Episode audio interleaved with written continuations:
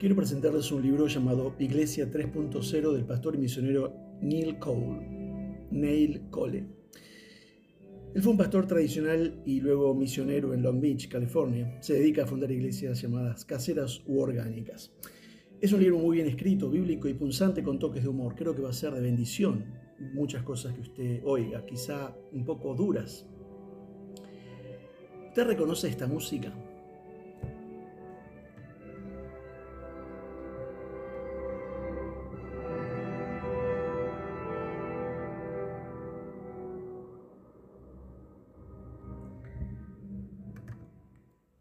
La segunda película del Señor de los Anillos, Las dos torres, vemos que los buenos se unen a la nación de Rohan y esta es la música de la película. Rohan eran reconocidos jinetes. Ven que los goblins avanzan destruyéndolo todo. En el salón del trono de Theoden, rey de Rohan, tiene lugar una reunión. Cuando el rey se da cuenta que el enemigo está empeñado en destruir su reino, se enfrenta a decisiones difíciles. El consejo es cabalgar y hacerles frente. Pero al rey le importa el bienestar de su pueblo. La guerra es horrible y siempre trae pérdidas. En el pasado habían estado seguros detrás de los muros del castillo fortificado conocidos como las profundidades de Helm. Con un corazón de pastor protector y responsable por aquellos que ama, Theoden anuncia, no voy a arriesgar a mi gente en una guerra abierta. Aragorn, un guerrero decidido, le responde, la guerra está sobre ti, quieras arriesgarte o no. Esto es una verdad para nosotros hoy también.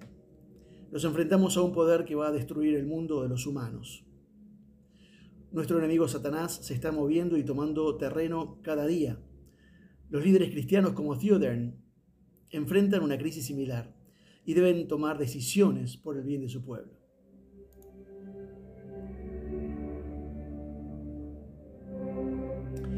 Theoden escogió encerrarse en la seguridad de su castillo. A partir de tal decisión, la película muestra que los humanos van perdiendo terreno ante el avance del mal.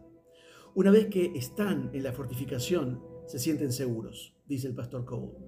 Pero los muros se agrietan y los humanos deben replegarse tras otros muros internos del castillo. Al final, la persistencia del enemigo los encierra en el último bastión del castillo, protegidos por una puerta de gruesa madera reforzada mientras un ariete resquebraja la puerta que los separa de la muerte, segura. El rey Theoden, abatido, grita, ¿qué pueden hacer los hombres frente a un odio tan incontrolable? Una vez más, Aragorn le responde recordándole el consejo que antes desechó el rey, cabalga conmigo. Recostados de espaldas sobre la puerta sin esperanza de vencer a los miles de enemigos, esta respuesta aparece como la única manera gloriosa de morir. Theoden dice, sí, por la muerte y por la gloria. Aragorn lo corrige, por tu pueblo. Theoden responde con pasión, que esta sea la hora de unir juntos nuestras espadas. Montan sus corceles y cargan contra las puertas, abriéndose paso en desesperado intento. Ante tanto valor el enemigo se siente falto de determinación para dar el golpe final. En esos momentos llegan refuerzos externos que atacan la retaguardia del enemigo y se gana la batalla.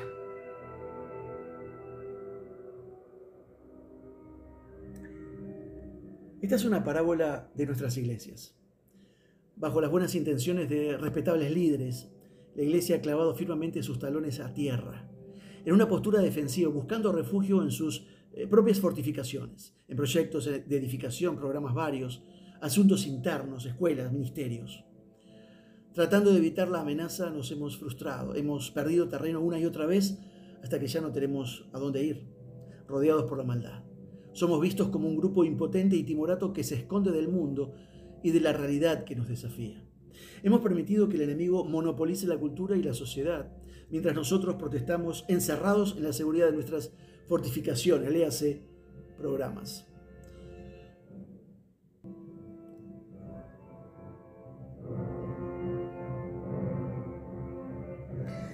¿Quién es Jesús para ti? Esto no es lo que pretendió Jesús que fuera la iglesia. En dos oportunidades el Señor habló a la iglesia directamente. La primera mención que hizo Jesús de la iglesia es cuando fue con sus discípulos a Cesarea de Filipo, algo así como un retiro. Lo cuenta Mateo 16. Jesús hizo un juego rápido de preguntas y respuestas.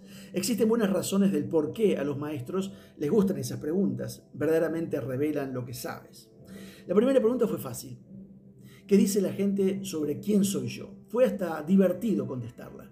Todos comenzaron a contestar, cada uno con su teoría. Siempre es fácil hablar de los errores del otro. Lo que los discípulos no se dieron cuenta es que era una pregunta de precalentamiento. La segunda pregunta era la prueba verdadera, la, prueba, eh, la pregunta perdón, más importante que pudiéramos responder, dice el pastor Cole. Jesús preguntó, ¿qué dicen ustedes quién soy yo? Las escrituras no nos dicen, pero me imagino que el entusiasmo anterior decayó rápidamente. La pregunta es más fácil porque es personal, perdón, es más difícil porque es personal. Si contesta mal, usted queda en evidencia. Es una pregunta en la que usted no querrá equivocarse porque toda la eternidad pende de esa balanza. El peso de esa pregunta hizo que el aire se cargara de tensión. Me imagino a todos los apóstoles mirando a Pedro y esperando que los sacara de este atolladero con su consabida verborragia. En un instante Pedro levantó su voz y con un convencimiento dijo, tú eres el Cristo, el Hijo de Dios viviente. Pedro debió haber sentido un sacudón de orgullo, más tarde necesitó ser humillado. Jesús le daría a Pedro una bendición que tocaría su vida y la nuestra, para siempre. Bienaventurado eres Simón, hijo de Jonás, porque hiciste trampa con el test. Es mi paráfrasis. Recibiste la respuesta de alguien. La carne y la sangre no te revelaron esto, sino mi Padre que está en los cielos. En esencia le hacemos trampa a la muerte y al juicio obteniendo la respuesta de Dios y de su Hijo. No hay otra forma. Todos nosotros necesitamos ayuda del cielo si vamos a conocer a Jesús. No llegamos ahí por tener un alto coeficiente intelectual o estudiar los libros eh, correctos. No es la inteligencia, la herencia familiar, la nacionalidad que nos lleva al cielo. Esta es la gracia de Dios. Solamente si aceptamos su ayuda podemos conocer verdaderamente a Jesús. Lo que quiero realmente es enfocar en la comprensión que Jesús tenía de su iglesia en el versículo 18. Comienzo con exponer el contexto porque de ahí partió Jesús. Es el lugar correcto para comenzar cuando hablamos de la iglesia.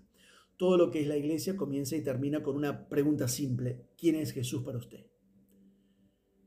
La declaración de Jesús sobre la iglesia tiene un contexto que comienza con la gracia de Dios revelando la identidad de Jesús y termina con la obra de Cristo en la cruz y su poderosa resurrección tres días después, Mateo 16.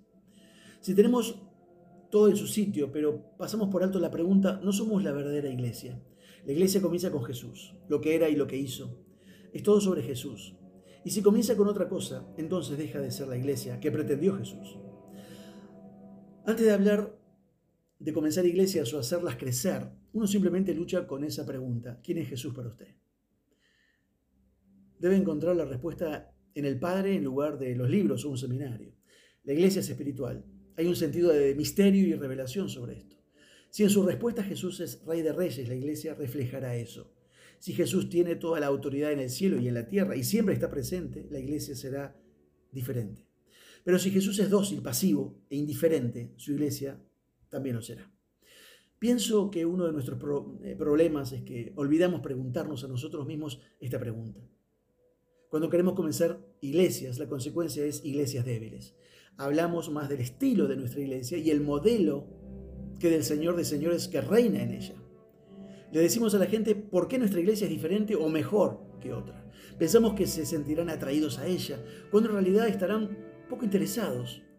Si solo retornamos a nuestro primer amor y dejamos que Jesús sea nuestro foco, muchos lo verán. Se verán compelidos a tener a Cristo en lugar de asistir a un servicio religioso.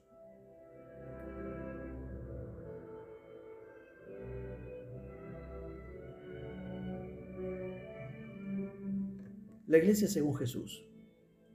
Jesús dijo, y también te digo que tú eres Pedro y sobre esta roca edificaré mi iglesia, y las puertas del Hades no prevalecerán contra ella. Es solo una oración. Jesús dice más sobre lo que debe ser la iglesia que incontables teólogos. Que incontables teólogos pueden decir en una biblioteca llena de, de volúmenes, dice este pastor. Hay cinco cosas que quiero que vean sobre la iglesia tal como la ve Jesús. Primero, Jesús construye la iglesia.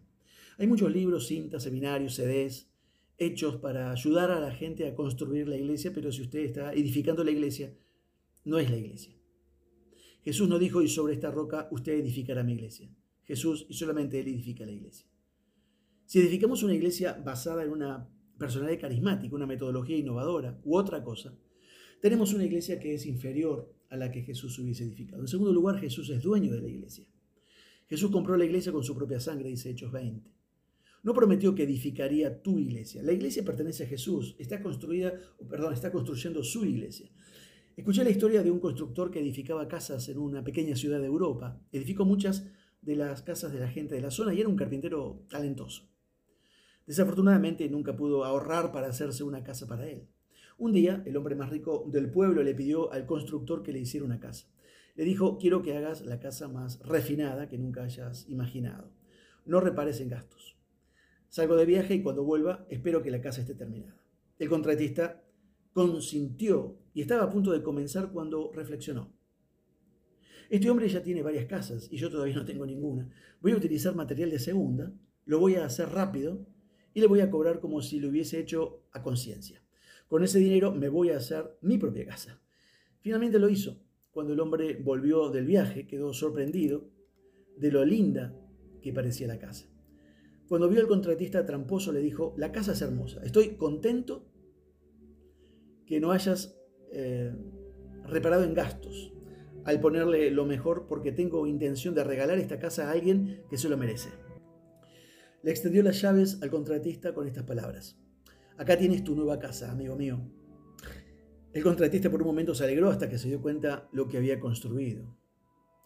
¿Qué clase de esfuerzo y materiales hubiera puesto el hombre si hubiera sabido que iba a ser su casa? La iglesia es el proyecto de edificación de Jesús y él pretende vivir en ella. Si Jesús trabaja en la construcción de su iglesia, va a ser hermosa y sólida. Él no hace una obra barata.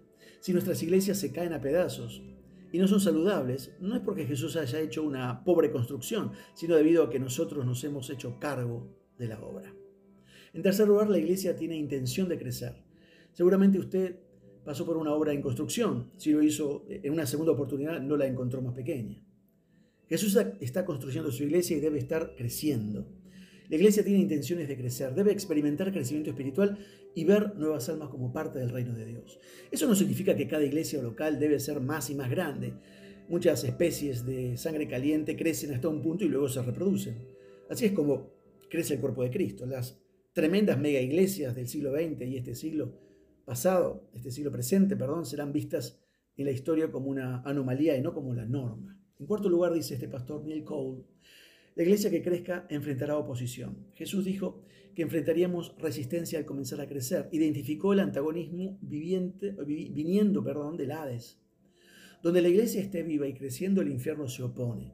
Un signo de una iglesia sana es que enfrenta hostilidades del reino. Un predicador una vez dijo, si te levantas por la mañana y no corres hacia el enemigo, quizá estés yendo en la dirección equivocada. Ed Silvos, un autor Señaló acertadamente que la Biblia no dice que ignoremos al diablo y huirá de nosotros. Debemos mantenernos firmes y resistir al enemigo. En el libro Liberando el potencial de su iglesia, Robert Logan y Tom Clegg dicen, cito, creo que el enemigo divide a toda la gente en dos categorías, aquellos que los, a los que puede ignorar y aquellos a los que tiene que combatir. Yo quiero ser uno de aquellos a los que tienen que combatir, dice estos pastores. Cierra la cita.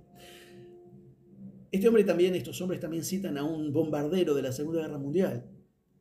Si estás siendo atacado, entonces estás sobre el objetivo. En quinto lugar, creo.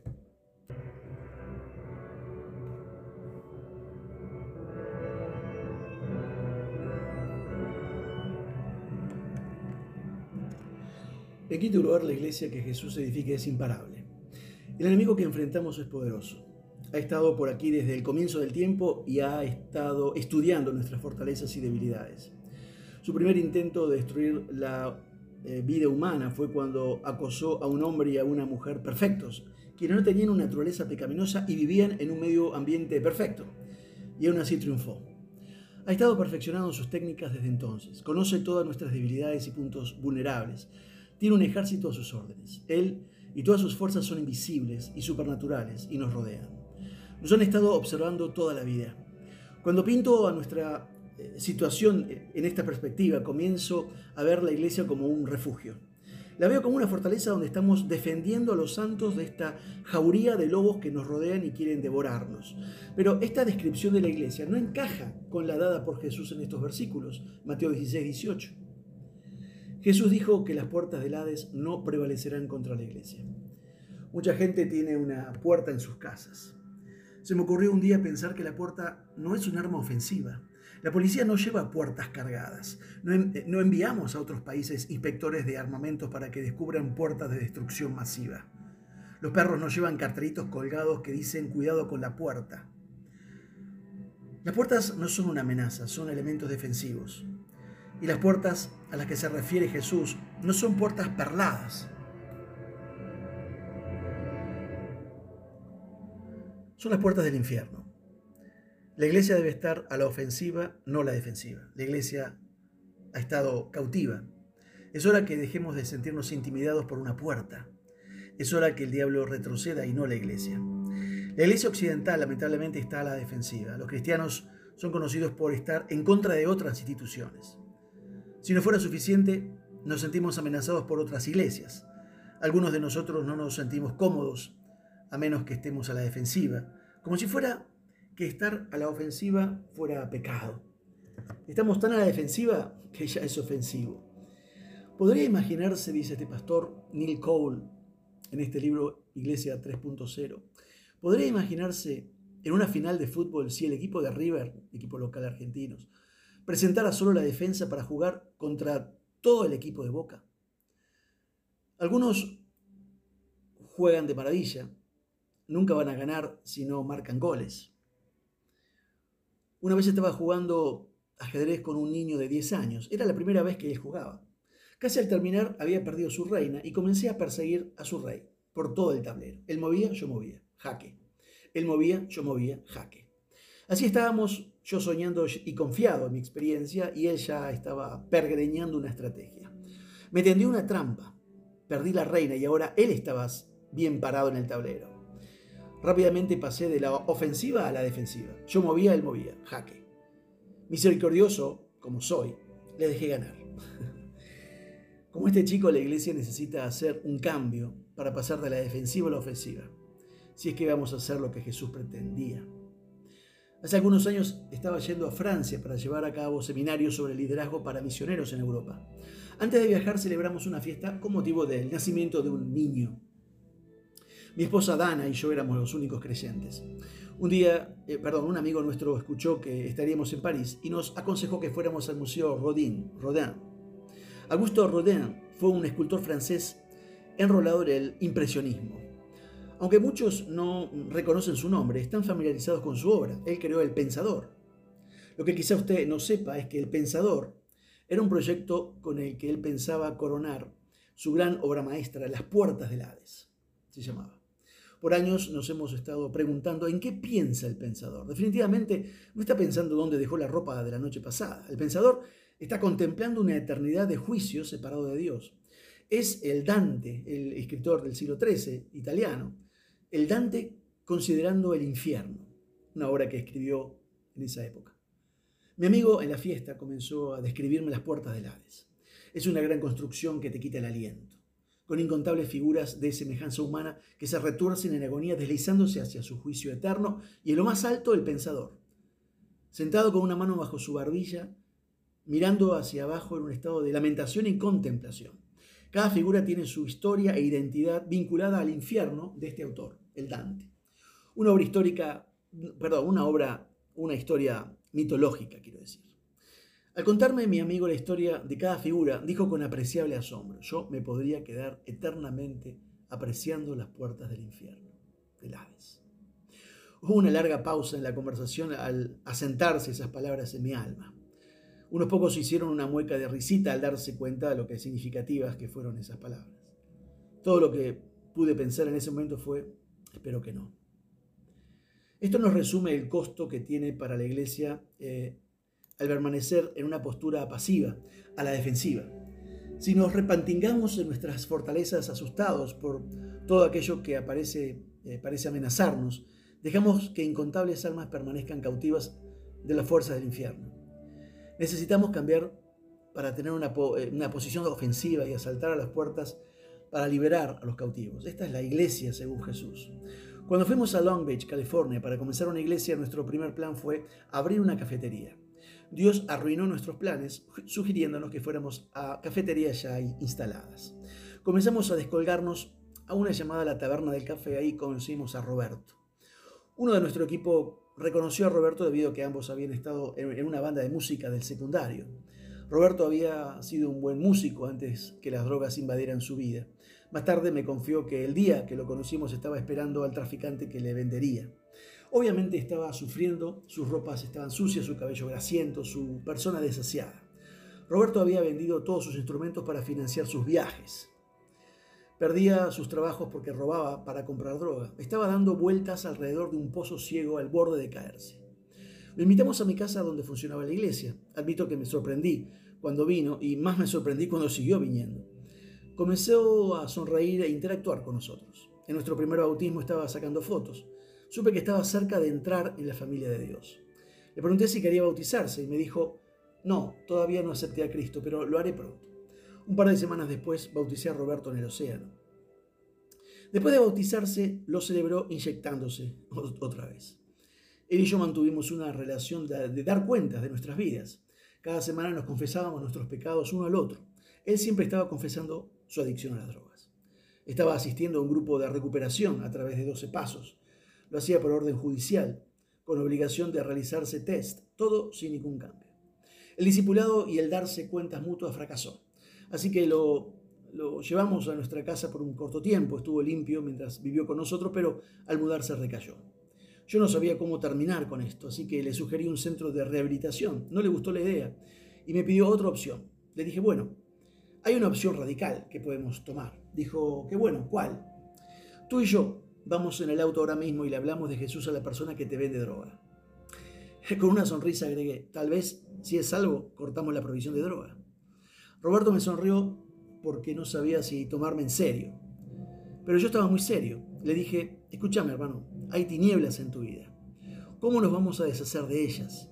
¿Podemos aspirarlas? ¿Podemos barrerlas bajo la alfombra? No, hay una sola manera de vencer la oscuridad, luz. Pablo dice en Romanos 2, no seas vencido de lo malo, sino vence con el bien el mal.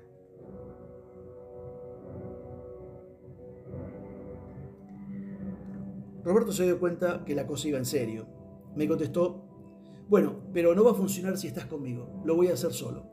Aparentemente yo tenía más aspectos de agente de narcotráfico que de drogadicto. Asentí, pero agregué que si no lo hacía para el día siguiente iríamos juntos. Encontró a su dealer, no es una cosa muy complicada para un adicto, y le compartió el Evangelio. Usted imaginará que un traficante es un hombre siniestro. En realidad era una mujer, una madre, de hecho. En las drogas hay amplias oportunidades de trabajo. Ella vivía al lado de Roberto en un barrio humilde y proveía para los chicos de la zona. Desde ese momento Roberto no ingirió más drogas. Quedó libre. El poder del Evangelio recibido y dado a otros transformó su corazón. Es el poder de Dios para salvación a todo aquel que cree, dice Romanos 1. Y al compartir el Evangelio con aquellos que lo influenciaban, Roberto lo internalizó y aprendió a crearlo en forma más real. Frecuentemente somos eh, tan rápidos para ayudar a la gente que pasamos por alto la forma más poderosa, el simple mensaje de Jesús, internalizado y compartido por otros. La proveedora de Roberto no aceptó a Cristo ese día, pero sí su hijo de 14 años, y Roberto lo bautizó. Menos de un año después, oímos que ella también eh, se convirtió cuando le sacaron su hijo y fue llevada a la cárcel. Roberto guió y bautizó a varios chicos de ese barrio. Comenzó una nueva iglesia en su vecindario formada por esos jóvenes. Todavía los pastorea y cada tanto me hace conocer a los que van introduciendo a Cristo. Roberto vino a la iglesia una noche y anunció que comenzó una nueva iglesia se reunían los miércoles a la mañana, a las 3 de la mañana, en el estacionamiento de un supermercado en Long Beach. ¿Por qué comenzaría una iglesia que se reuniera en ese horario ridículo y en ese lugar? Roberto estaba trabajando de oficial de seguridad en la ciudad de Long Beach. Encontró algunas personas que aceptaron a Cristo, pero trabajaban de noche y dormían de día. La iglesia es una expresión auténtica y vibrante del amor y la verdad de Jesús eh, en este mundo de tinieblas, y con Jesús al timón es imparable. No debemos escaparnos de los vendedores de drogas y de la oscuridad. Si somos realmente la luz del mundo, deberíamos correr hacia la oscuridad, con el entendimiento que no podemos ser vencidos por la oscuridad. Debemos tomar la luz y encajarse en la garganta de la oscuridad. Mi esposa Dana es maestra, solía trabajar en una escuela cristiana, pero en los últimos años escogió enseñar para el distrito sur de la escuela de Los Ángeles, precisamente en Watts. Es una parte complicada de la ciudad. En su primera semana de trabajo llegó a casa con una eh, gran eh, sonrisa. Pronunció estas palabras inolvidables que me hicieron sentir orgulloso. Es mucho más divertido ser luz en la oscuridad que ser luz en la luz.